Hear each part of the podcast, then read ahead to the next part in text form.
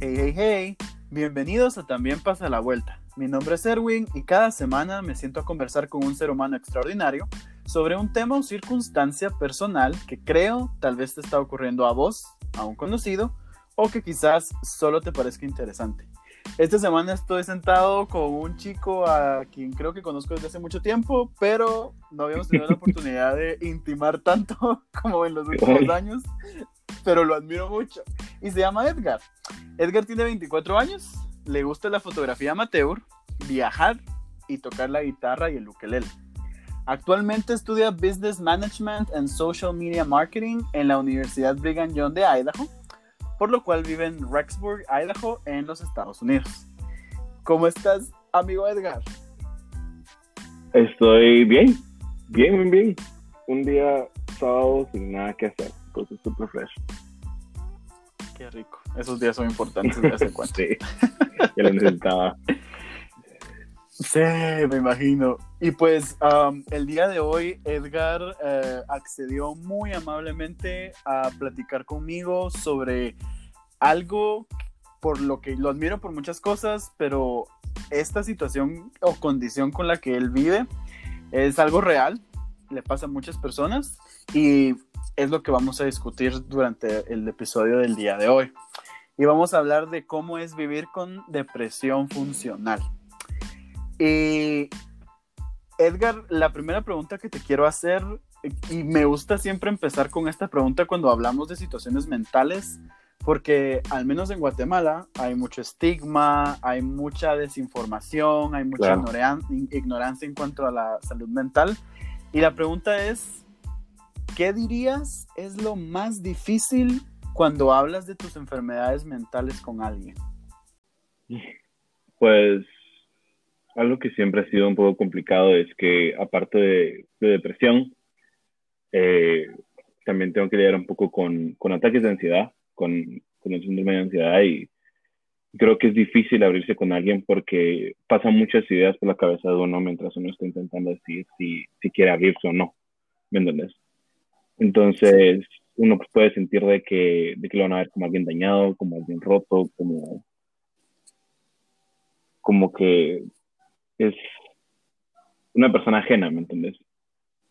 Y como que sería mejor no tenerlo lejos porque es una persona dañada.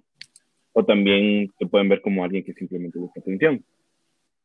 Entonces, por esos mismos estigmas, estigmas de los que estabas hablando, entonces se siente un poco mal.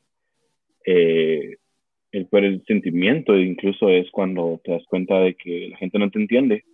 No importa que tanto expliques cómo te sentís, no, no te entienden y eso te hace sentirte solo, o al menos te hace sentir que querés estar solo, que deberías de estar solo porque, porque eso es como una carga negativa para las personas. Y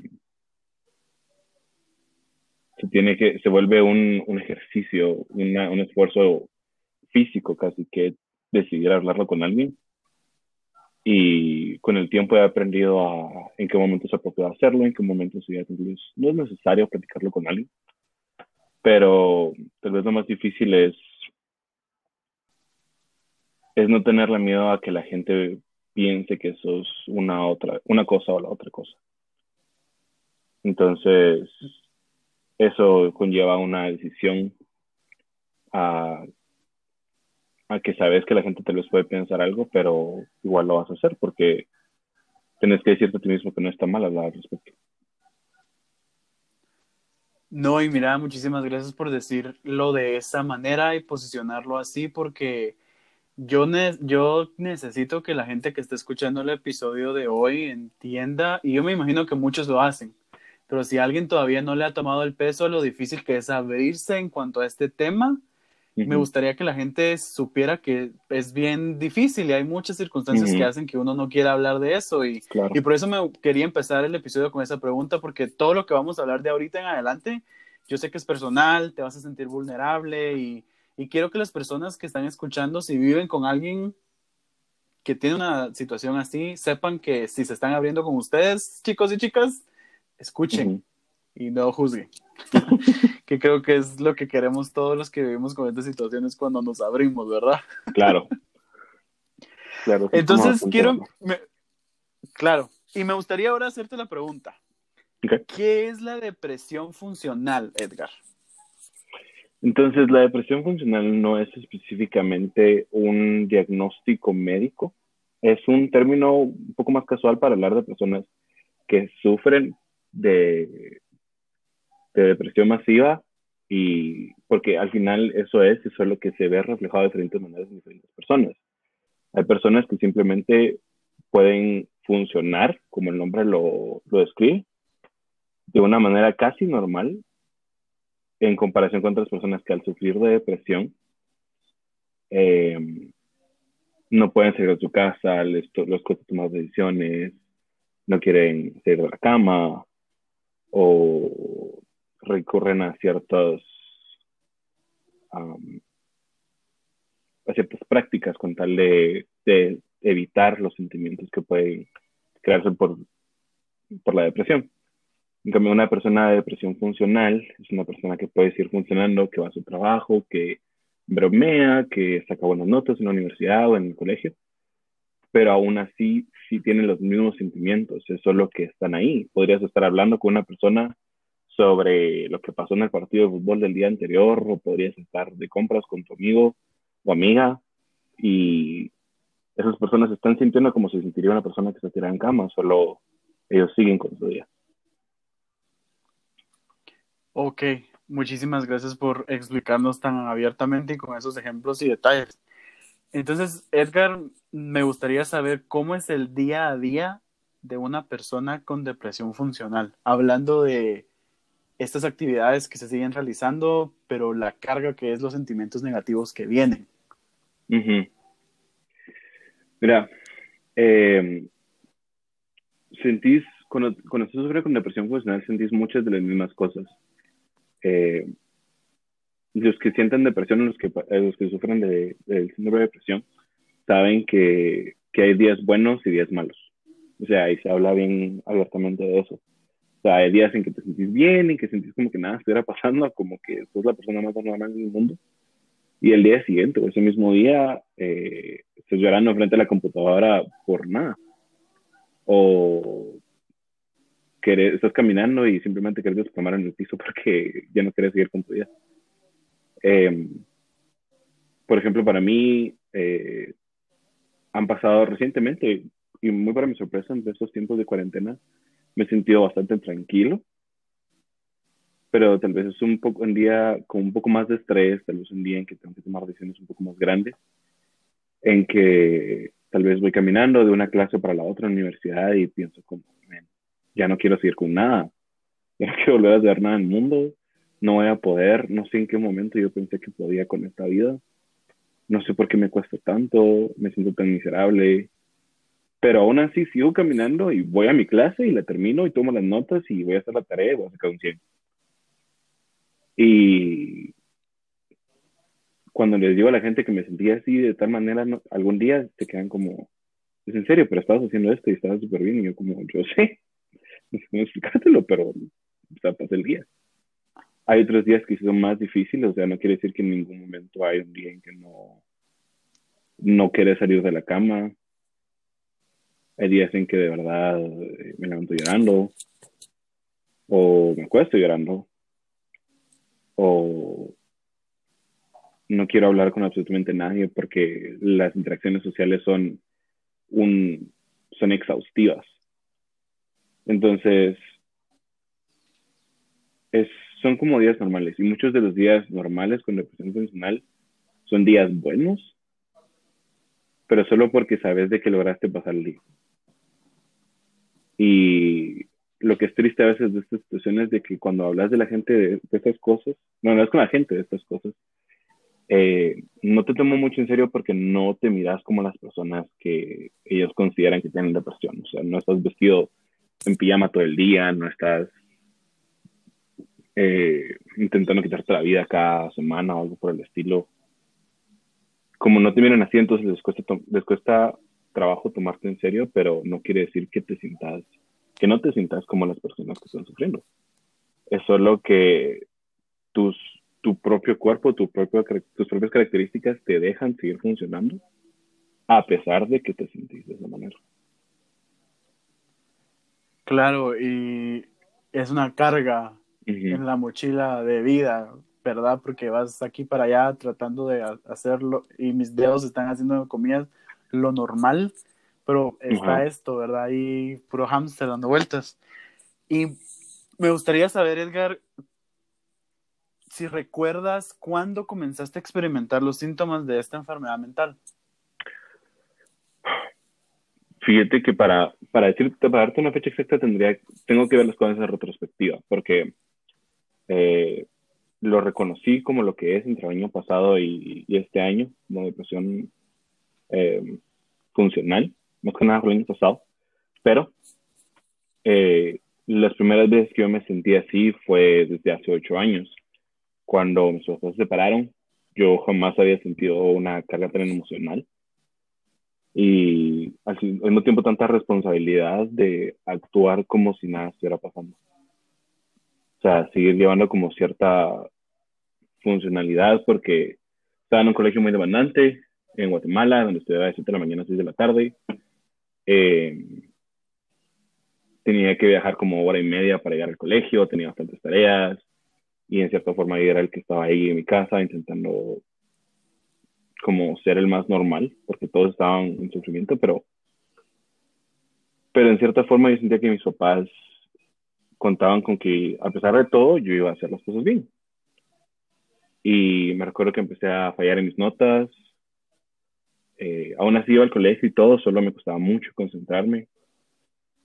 Em, me recuerdo que a me levantaba llorando y me costaba llorando eh, no quería hablar con nadie, no quería hablar con mis papás.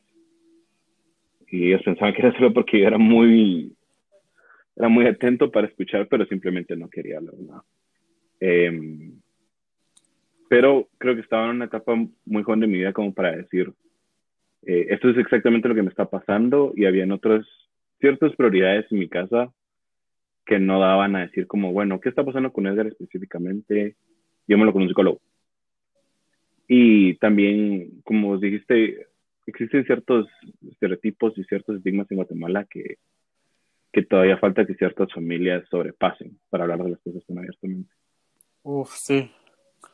Hay un chanzal ahí. Cabal. Bastante.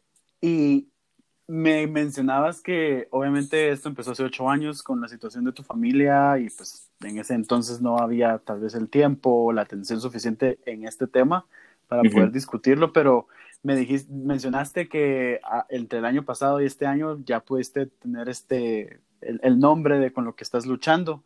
No sé si tenías a alguien de confianza a quien contarle lo que estabas experimentando el año pasado y si sí había alguien, cómo reaccionó cuando le hablaste de todos estos sentimientos negativos. Em, el año pasado que ya fue que literalmente dijeron como, bueno, este es el, el tipo de depresión con el que estás lidiando. Eh, también existen problemas de ansiedad y toda la cosa. O se me dijo que, tenía, que sufría con síndrome de ansiedad y con depresión, que no era esa depresión masiva que, lo, que le da a la, generalmente a, las personas. Em, más que nada hablaba con mi novia. Ella, hablamos todos los días, ella está allá en Guatemala, yo estoy aquí en Idaho, pero hablamos todas las noches, todos los días y yo le contaba exactamente qué es lo que pasaba en cada reunión. Nunca me sentí mal de decirle exactamente qué es lo que me pasaba.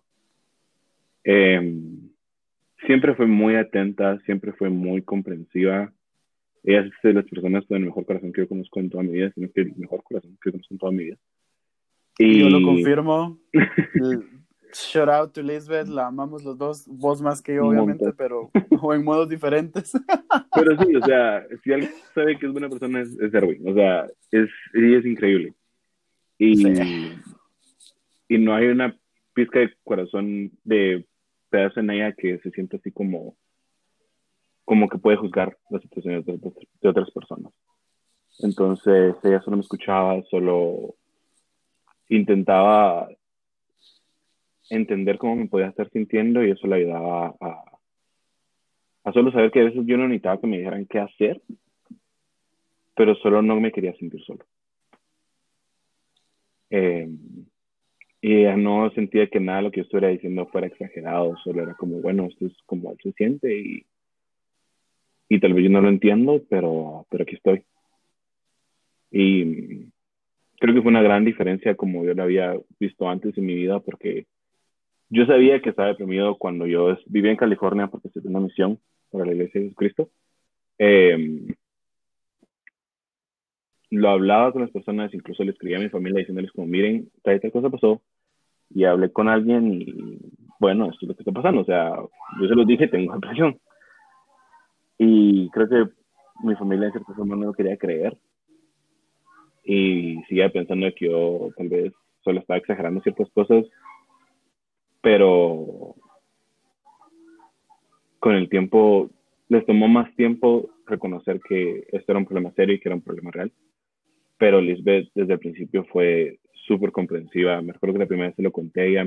Yo le dije, en todo el medio del mundo le dije como no quería contarte esto porque no sabía si ibas a pensar como men tal vez no debería estar con él. Y ella me dijo, en todo caso, completamente repetido. Entonces, desde el principio ella fue un gran apoyo para mí durante todo este proceso de la terapia, ella fue súper, súper comprensiva.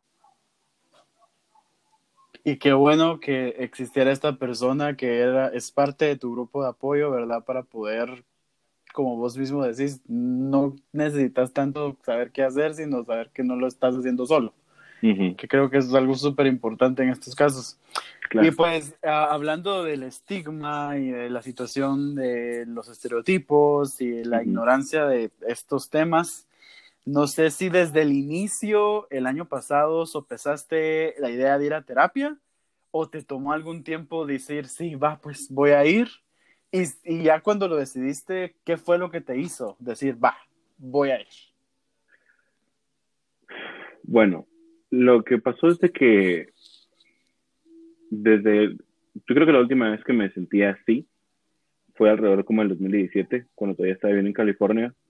Eh, cuando serví una misión viví bajo bastante estrés y bajo bastantes expectativas y era difícil eh, lidiar con esas cosas o con llevar esas expectativas. Cuando regresé a la misión me sentía muy tranquilo, estamos hablando como el 2018, pero cuando me mudé aquí a Idaho, se juntó el concepto de que tenía que, yo quería resaltar en una universidad internacional, quería ser el matemático con las mejores notas, eh, estaba relativamente solo. Eh, el invierno, eso es lo que, como vos sabes, es lo que afecta en los humores de las personas y con la depresión tiene un impacto muy grande. Y al mismo tiempo era un concepto completamente nuevo para mí. O sea, ya, ya había vivido en California, pero Idaho es completamente distinto. Es gris, es blanco y es bastante solitario. Entonces, todas esas cosas hicieron que fuera mucho más difícil sentirme como, como me sentía más en Guatemala, que me sentía un poco más estable. Entonces fue que los ataques de ansiedad y la depresión eh, se dieron otra vez de una manera en que jamás lo había sentido. O sea, nunca me había sentido como había sentido el año pasado. Entonces, cuando hablábamos con Lisbeth de esto, yo me di cuenta de que, a pesar de que ella me escuchara, a pesar de que ella me ayudara a, a no sentirme solo, no era, los dos sabíamos de que no era la responsabilidad de ella, ni, de, ni, ni siquiera en cierta forma mía, arreglarlo por completo.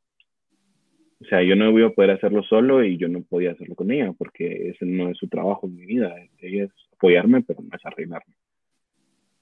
Entonces, em, fue cuando yo empecé a investigar y como tenía el, seguro de la universidad, entonces yo podía accesar a, terapias aquí en la, en la U, gratis, y podía calendarizarlas para cada semana o cada dos semanas. Entonces, dije como, si yo tenía esa curiosidad de cómo iba a ser, entonces, como, bueno, démosle, porque ya no quiero sentirme así y no sé cómo va a ser, pero pero probemos.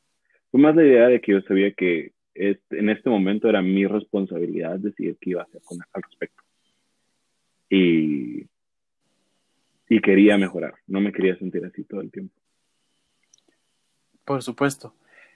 ¿Y cómo fue entonces esa primera sesión terapéutica? Obviamente no tienes que dar detalles de la sesión, pero ¿cómo te sentiste? Porque la primera vez que uno entra en ese saloncito y se sienta en ese sillón o en esa silla, Uf, pasan muchas cosas por el corazón y la mente. Sí, bastante.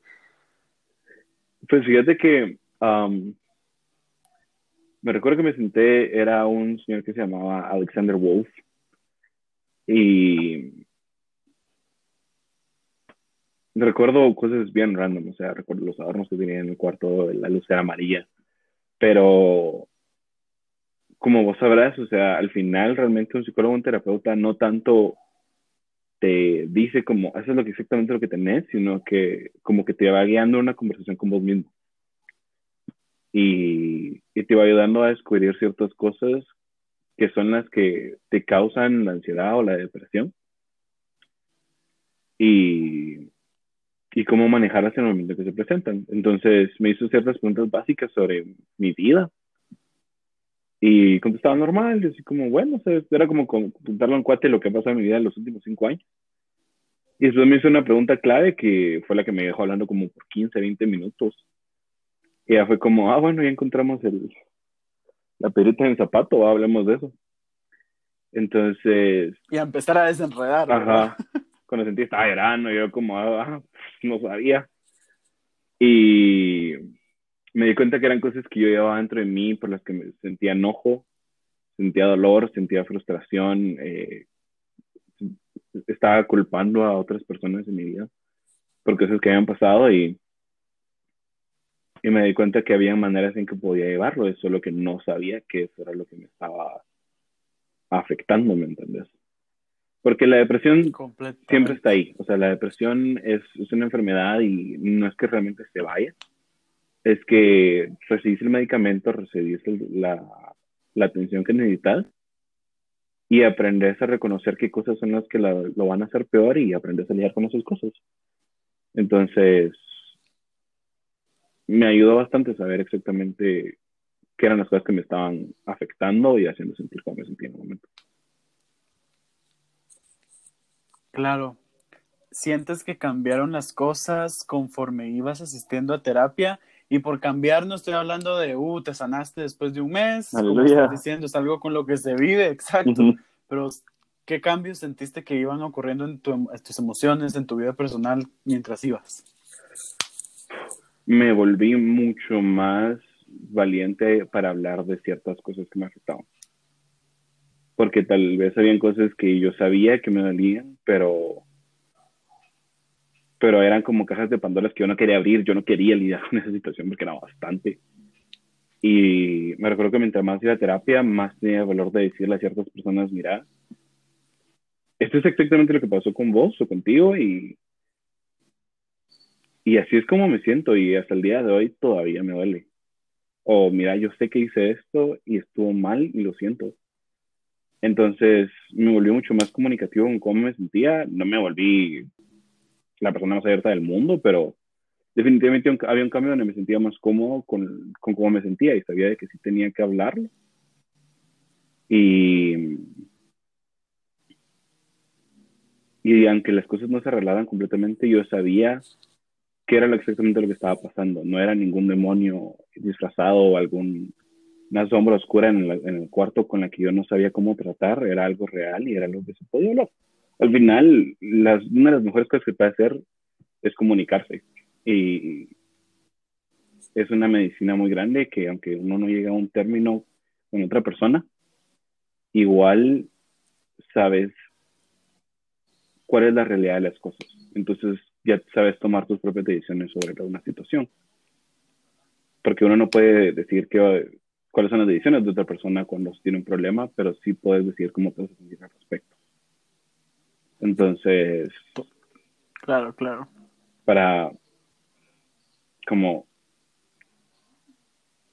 hacer más conciso los, lo que aprendí o lo que cambió, me volví mucho más comunicativo y empecé a reconocer qué cosas podía hacer yo para sentirme mejor y qué cosas yo no podía controlar. Entonces, tal vez no era necesario que yo hiciera un cambio, sino que simplemente reconociera que así es la vida, que la gente viene y va, que la gente pelea y que tiene que dejar las cosas así.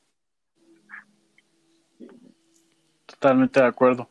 ¿Podrías compartir con nosotros ¿Cómo fue el día en que te diagnosticaron? Y obviamente yo sé que mencionaste al principio que no es un diagnóstico como tal, pero el día que escuchaste las palabras depresión funcional, ¿cómo te sentiste y qué sucedió? Fíjate que tuvo mucho sentido. Tuvo tanto sentido porque em, cuando estaba en, cuando vivía en California, yo conocí muchas personas que sufrían de depresión severa que no podían salir de la cama. Uno de mis compañeros de la misión literalmente se acostaba a las 8 de la noche y se despertaba a la 1 de la tarde. Y, y a pesar de que yo reconocía ciertas cosas que él decía que sentía, y sí sabía que yo los había sentido en algún momento de mi vida, decía como, bueno, pero no siento que sea justo que yo ande diciendo que yo también sufro lo mismo, porque obviamente no, yo estoy levantado de las 6 de la mañana, o sea, yo estoy funcionando bien. Y, entonces siempre tenía esa cosa donde me habían dicho como, sí, sufrí de depresión, pero yo como, pero es que no estoy igual que todos los demás. O sea, ¿es en serio? Si tengo depresión, no tengo depresión. Estoy bien, me miro bien. Pero cuando me explicaron que existía esta como depresión funcional, que todas las depresiones se miran distinto en las personas y que no tienes que estar tirado en la cama para sentirte así, tuvo mucho más sentido. Mi, eh, mi terapeuta me pasó un link de una doctora que había entrevistado a ciertas personas que estaban hablando de eso. Y reconocí un montón de cosas. Por ejemplo, esto es algo real, esto es lo que yo he hecho varios días, pero te tenés que atacar a ti mismo para seguir funcionando durante el día. O sea, yo no me justificaba de que, bueno, me siento así, entonces no puedo funcionar, mis notas no están saliendo bien por esto. Yo me, tenía, yo me decía como, no puede ser débil. Y yo sé que no está bien, pero o sea, no puedes ser débil y dejar que esto te mate. Tienes que seguir funcionando porque nadie más va a hacer tus tareas, nadie más va a trabajar por vos, nadie más va a dar la cara para asegurarte de que nadie más se dé cuenta de qué te está pasando. Entonces, me avergonzaba mismo diciendo, si lo haces es un fracaso, si lo haces ya perdiste porque ya estás donde todos los demás estaban. Ahorita estás en un intermedio, pero ahorita ya está, estás en un punto donde todavía te puedes salvar. No te dejes caer, no te dejes ver cómo te duele. Y cuando me explicaron que existía ese tipo de depresión, me di cuenta que sí tenía que tratarlo, sí lo estaba sufriendo. Sí tenía que aprender a lidiar con eso, pero no iba a ser como lo hacen las otras personas y nunca lo va a hacer, o sea, la manera en que yo lo vivo, las cosas que a mí me afectan, como la depresión se siente para mí, no es como se siente para la persona al lado. Y claro, claro. Me ayudó mucho a reconocer que, que era importante que estuviera consciente de que otras personas podían estarlo pasando y simplemente no le iban a hablar, pero, pero que es bueno siempre ser amable, siempre ser bueno, siempre dar amor a las otras personas porque no sabes quién se puede estar sintiendo en el manera en que vos te sentís. Entonces fue un, fue un gran cambio. Eh, entendí que... Darle un nombre a la lucha, ¿verdad? Ajá. Fue como, bueno, aquí vamos. Eh, a lo que sí me dijeron es que como, como si reconocieron que tenía ataques de ansiedad y eso era el, de hecho, el problema más grande con mi depresión porque reconocimos que había un patrón. O sea, yo tenía un ataque de ansiedad. Eh, como no me gustaba hablarlo, entonces lo suprimía, como lo suprimía me lo quedaba, como me lo quedaba me envenenaba. Y yo estaba, yo pasaba de pensar, se me olvidó comprar leche en Walmart a me voy a matar hoy en la noche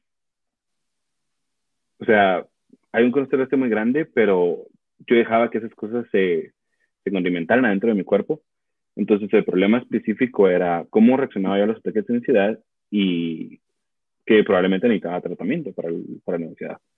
Entonces me recetaron Lexapro, que es una droga específica para poder contrarrestar muchos de los efectos de la ansiedad sí funcionó. La primera semana fue muy difícil porque sí me avisaron de que iba a ser eh, un tratamiento que al principio iba a atacar los mismos químicos que, causan esos efectos, Entonces me iba a sentir más deprimido y probablemente sí iba a tener cierta, un poco más de tendencia a suicida. Eh, lo que resultó siendo cierto, fue una semana muy, muy, muy, muy, muy difícil. Eh, entonces, con el, o sea, para la primera semana me costó mucho decidir si quería seguir con la, con la medicina o no. Seguí por un par de semanas más y entonces empecé a sentir los efectos. Entonces ya no sentía los mismos um, efectos que dan cuando da un ataque de pánico. Entonces era más fácil eh, procesarlo en mi mente.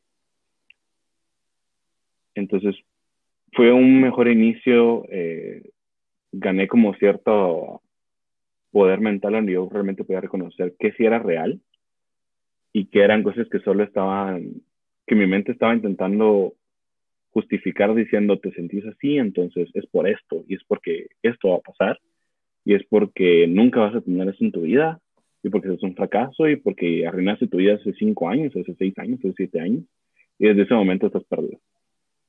Entonces, fue un gran proceso y fue un gran momento cuando realmente pude decir como, bueno, ya, ya sé por dónde empezar. Ya no me siento tan eh, ahogado. Yo he usado muchas veces la, palabra ahogado cuando me refiero a cómo me sentía, pero ya no me siento tan ahogado como antes. Y de verdad, me gustaría estar ahí con vos ahorita y ponerte mi brazo alrededor de tus hombros y decirte bien hecho, porque creo que es de valientes el ir y decidir enfrentar lo que nos destruye. Y de verdad, yo, yo estoy tratando de imaginar todo tu proceso, estoy tratando de ponerme en tus zapatos y de verdad que valiente, bien hecho, mira, sos un ejemplo. Y de verdad, sos increíble.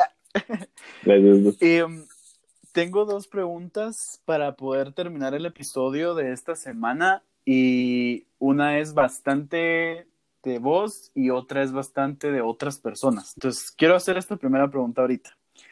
En, el caso, en el caso de las personas que viven o conviven con una persona con una enfermedad mental, ¿qué cosas se deberían hacer y cómo se deberían comportar?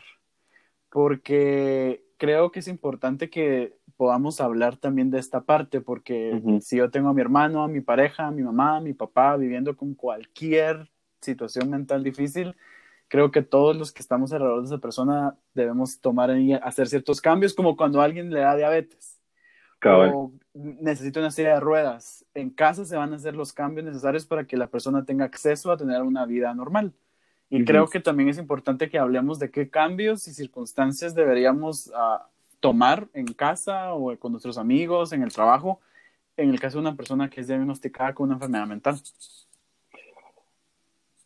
Mira, Rui, una de las cosas más importantes en lo que yo he aprendido a ver es que no puedes buscarle sentido a la manera en que una persona con una enfermedad mental se va a sentir. Para empezar, es, es bien difícil. Es un gran esfuerzo físico, yo me atrevería a decir que es un esfuerzo físico, decidir, decir cómo, se, cómo te sentís, porque es, te, te aterra tener que hablarlo en voz alta, o sea, es aterrador. Y cuando lo hablas y miras la cara de alguien y te mira con cara de, ¿de qué estás hablando? O sea, es como, te mata. Te mata por completo y te cerras más. Sí.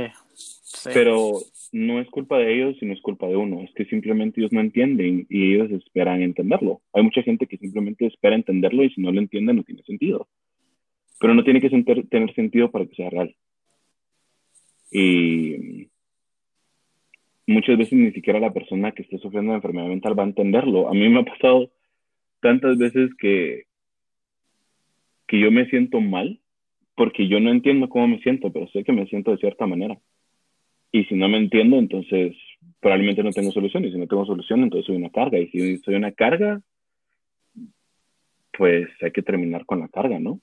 Solo hay una manera de hacerlo. Entonces uno empieza a pensar cosas que, que sí son fatales. Pero cuando una persona con una enfermedad mental decide abrirse a otra persona es importante que estas personas desde afuera no intenten entenderlo, pero sí estén. Eso hace una gran diferencia. Específicamente el darte cuenta que no puedes hacer nada y que no lo entendés, pero aún así amas a la persona que se sienta como se siente. Y, y no es su deber arreglarte, no es su deber diagnosticar específicamente qué es lo que está pasando, pero sí pueden apoyar, sí pueden ser un soporte. Y ha sido todo un proceso, pero estoy súper agradecido con mis papás, con mi hermana. Eh, ella y yo hemos tenido un, viaje tan, tan interesante con todo esto que, ha, me ha pasado, pero he llegado al punto en que ella es exactamente lo que necesito. Eh, y obviamente ya la mencioné, pero mi novia, ella, Lisbeth, ha sido el mayor apoyo porque nunca, nunca he intentado arreglarlo, solo quiere estar ahí para mí. Y eso ha sido todo para mí, es absolutamente todo. Es lo suficiente. Ajá, exacto. Eh, sí, dale, por favor. No, solo em, yo de verdad creo esto y es que tenemos que ser amables con todos porque de verdad, de verdad, de verdad, de verdad, uno lo escucha esto mil veces y si no lo he escuchado mil veces, no lo he escuchado uno. Pero nunca sabes realmente qué está pasando. Y uno tiene el poder de ser una energía positiva o una energía negativa. Y yo creo que viene en retrospectiva, nadie realmente quiere ser un daño para alguien más. Entonces, de verdad, de verdad no sabemos qué es lo que está pasando en la gente. Hay gente que está sonriendo y está deprimida, hay gente que está llorando y se está llorando por nada. Entonces, hay que ser buenos con todos, hay que ser amables con todos. Este sería mi, mi mayor mensaje para los que estén escuchando y, tienen alguien que quieren, que esté sufriendo con algo, con lo que sea, con ansiedad, con depresión, con, con bipolaridad, con esquizofrenia, con demencia, lo que sea. Es que tenés que ser amables con todos. Y es algo que creo que es un principio que se nos enseña, pero a veces no le damos el peso correcto a la...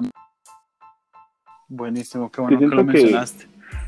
siento que lo justificamos, siento que miramos a alguien que tal vez ha dañado a alguien y entonces justificamos que esa persona se merece ser tratada de cierta manera, pero honestamente no.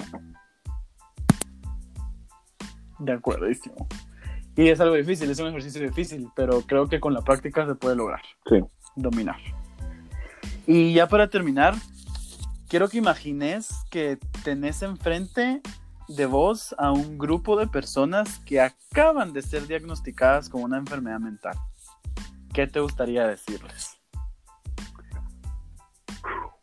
Vale, no sé si puedo. Pero yo sé, es de estas preguntas profundas que te quedas. podríamos ¿qué no te diría, compadre? Pero creo que lo primero sería que, contrario a lo que mucha gente le ha, tal vez le ha hecho sentir, eh, no están rotos. No hay algo malo con ellos. No están dañados y no son menos eh, a pesar de que yo probablemente así me sienta mañana, yo sé que no es la realidad. Y eso es lo primero que necesitan saber, que, no están dañados, que no son una carga. Aunque mañana tal vez yo lo estoy diciendo ahorita, pero tal vez mañana me siento una carga. Pero no lo, sos, no lo somos. Y ese día que sea el día más difícil no tiene por qué ser el último día. Porque sí hay cosas, sí hay cosas por las que vale la pena luchar.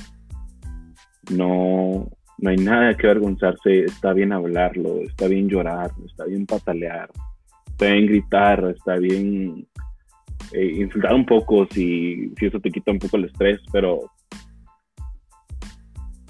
pero no tienes nada que avergonzarte, nadie se avergüenza porque tiene gripe. Solo se lucha por seguir adelante. Y, y no tenemos que probarle a nadie que de verdad nos sentimos de esta manera para que sientan compasión. no hay nada que probarle a nadie, es un problema real y merecemos amor y merecemos comprensión solo por ser seres humanos. Y está bien buscar ayuda, está bien dejarse amar. Uno puede ser amado y uno puede ser feliz. Y merecemos ser amados y merecemos ser felices. Y. Wow. Me sacaste las lágrimas. Yo también voy a llorar.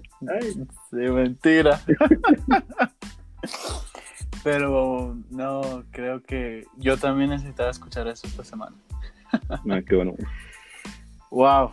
Eh, de verdad, gracias no solo por el tiempo, pero por la vulnerabilidad y por dejarnos entrar a esta parte que al fin de cuentas es bastante privada y personal, Ujú. pero que como hablábamos, ¿verdad?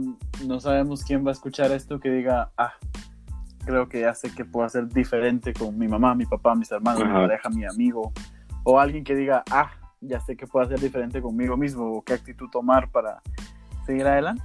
Y Ujú. es al final lo que queremos, ¿verdad? De verdad, Edgar, muchísimas gracias por todo. A vos, Erwin, gracias por invitarme. Te mando un abrazote. Igual vos. Sí, un abrazo. Yo quiero que vengas a Guate. Ya. Estoy emocionado. Sí. Y pues también todos, gracias por escuchar otro episodio de También pasa la vuelta. Si le dan clic a la opción detalles del episodio, van a encontrar los links de las redes sociales de Edgar para que puedan contactarlos si tienen dudas sobre la depresión funcional, sobre cómo funciona tomar medicamentos, terapia, si quieren algún consejo. Vam- vamos a dejar ahí los links. También mis redes sociales están en la descripción del podcast para que nos encontremos en línea y podamos continuar con la conversación. Los espero la otra semana. Gracias, Edgar. Órale.